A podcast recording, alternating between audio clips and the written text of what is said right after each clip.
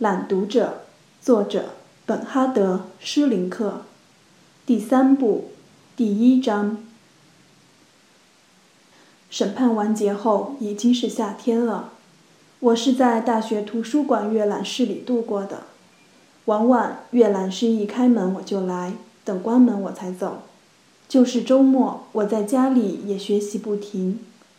我一心读书，不问世事，如此用心，以至于还延续着这场审判带给我的麻木不仁，始终没有恢复正常心态。我避免同别人接触，为此我从老房子搬了出来，在外面租了一间屋子。我原来就只有几个熟人，点头之交。是在阅览室或偶尔在电影院认识的，到后来我碰到他们的时候，连头也懒得点了。在那年级的第二学期，我的行为举止没有丝毫变化。尽管这样，圣诞节临近时，还是有人问我想不想同一些同学一起滑雪去。出乎我自己的意料，我居然答应了。其实我滑雪技术还不好，但是兴致很高，而且还特别喜欢速滑。喜欢跟那些滑得好的人一道滑。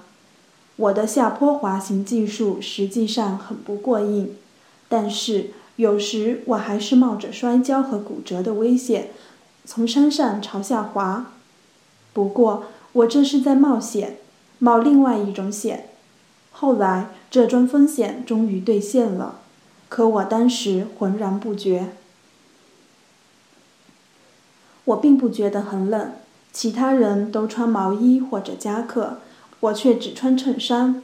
别人看到我这模样，都摇头不已，还给我劝告。但是对于他们关心的忠告，我却不当回事，因为我真的不觉得冷。后来，我有点咳嗽了。我也归罪于奥地利香烟，而不是别的什么。再后来，我开始发烧，可是我却感到那是某种享受。我觉得很虚弱，同时又感觉到轻飘飘般舒畅。我所有的感觉都给削弱了，但那是一种愉快的减弱，柔软着，饱满着。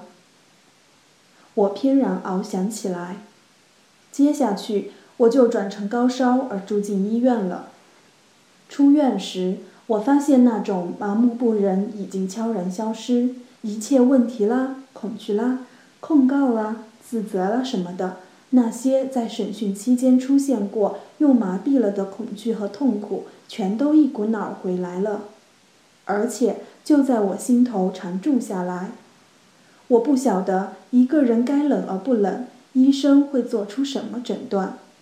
我却有个自我诊断，那就是麻木不仁已经制服了我的肉体，在我摆脱他之前，或者说在他摆脱我之前，就已经成定局了。我在夏天终于结束学业，并且当上了候补文官，正好这时学生运动爆发了。我本来对历史学和社会学就有兴趣。而做候补文官又有足够时间，使我可以留在学校去经历当时发生的全部事件。我说是经历，经历并不等于参与。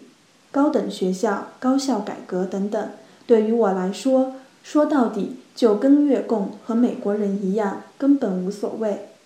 这场学生运动所涉及的还有第三个很实际的主题。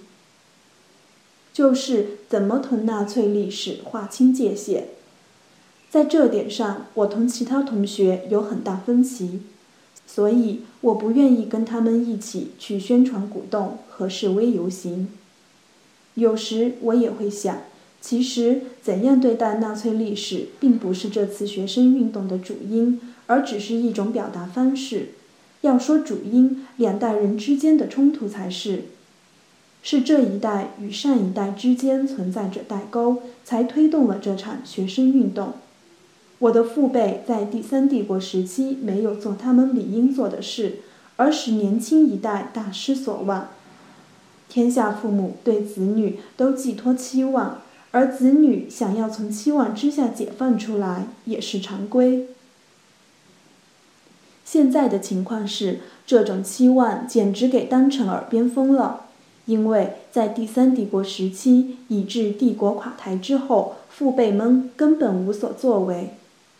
父辈们或者直接犯下了纳粹罪行，或者对罪行袖手旁观，或者碰到犯罪就视而不见，要不就是在一九四五年后还容忍罪犯、接受罪犯。试问？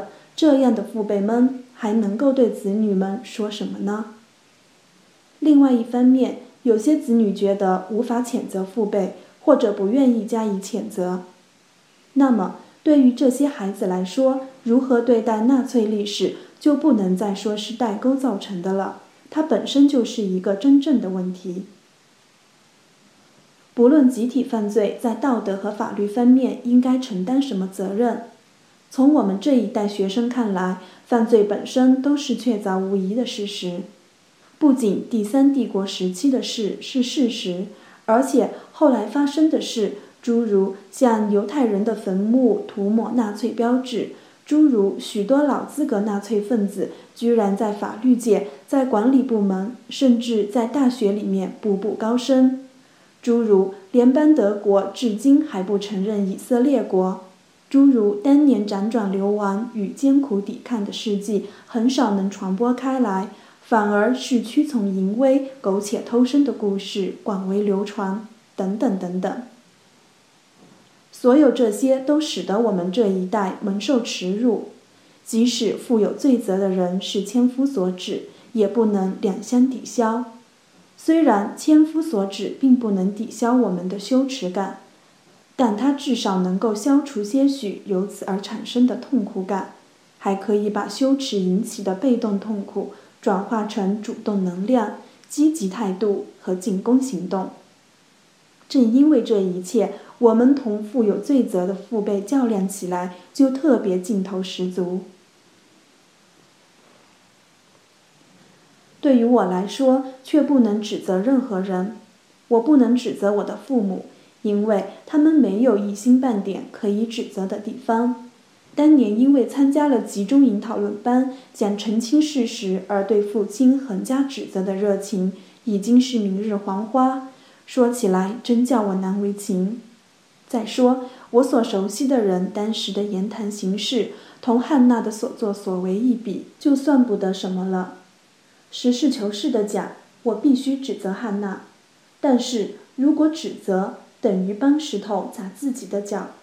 我爱过他，我不仅爱过他，还选择了他，不是这样吗？不过，我也极力自我安慰。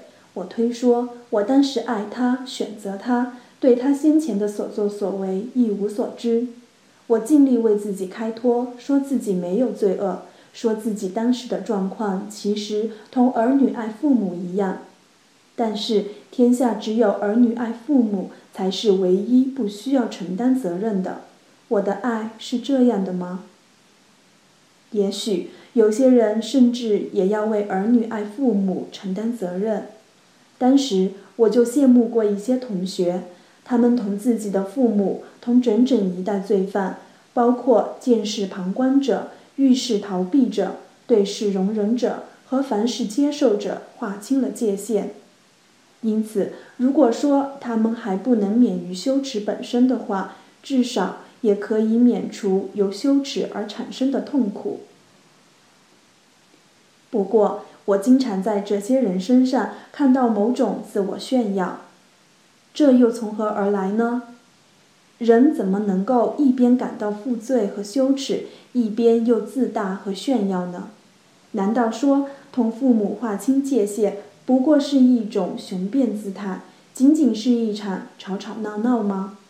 难道他们是想通过这种雄辩和吵闹，向世间宣告出于对父母的爱心而纠缠折磨他们的罪责？